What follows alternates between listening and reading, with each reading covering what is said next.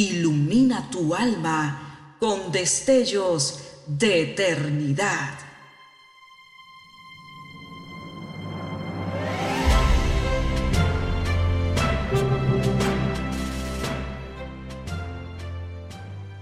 Estás por escuchar una entrega más de Gemas para el Alma 2023. Avanza. Y había ciertos griegos de los que habían subido a adorar en la fiesta. Estos pues se llegaron a Felipe que era de Bethsaida de Galilea y rogáronle diciendo, Señor, querríamos ver a Jesús. Vino Felipe y díjolo a Andrés. Andrés entonces y Felipe lo dicen a Jesús. Entonces Jesús les respondió diciendo, la hora viene en que el Hijo del Hombre ha de ser glorificado. De cierto, de cierto os digo, que si el grano de trigo no cae en la tierra y muere, él solo queda, mas si muriere, mucho fruto lleva. San Juan 12, versículos 20 al 24. El trabajo de un río es fluir sus riberas pueden ser hermosas o desagradables. Su corriente puede ser fuerte o lenta.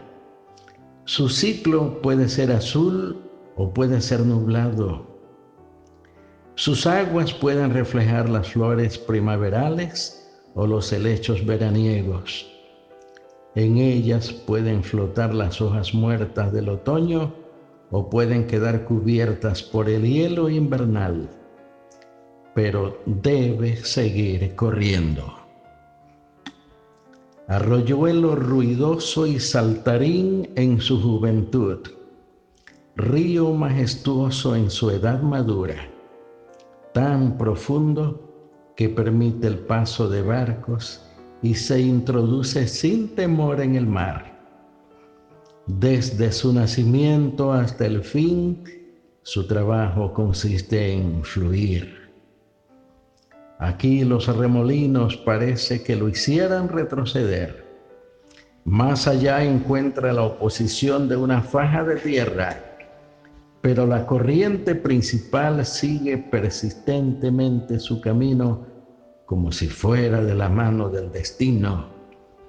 Esta persistencia debiera ser la marca y el carácter de tu vida.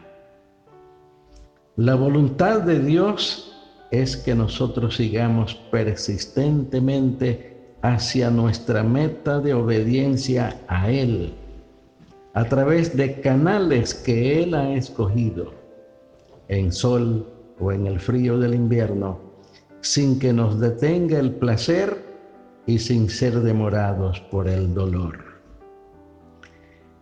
Las hosanas infantiles vibraron alrededor de Jesús y le alegraron el corazón. Pusieron hojas de palmera a su paso, lo que le produjo gozo. Pero él no iba a edificar un tabernáculo con hojas de palmeras, por muy bueno que eso pareciera. La agonía de Getsemaní le esperaba. Su vida fue un avance sin vacilaciones. No lo engañaron los placeres ni lo dañaron los peligros. Lo importante era agradar al Padre.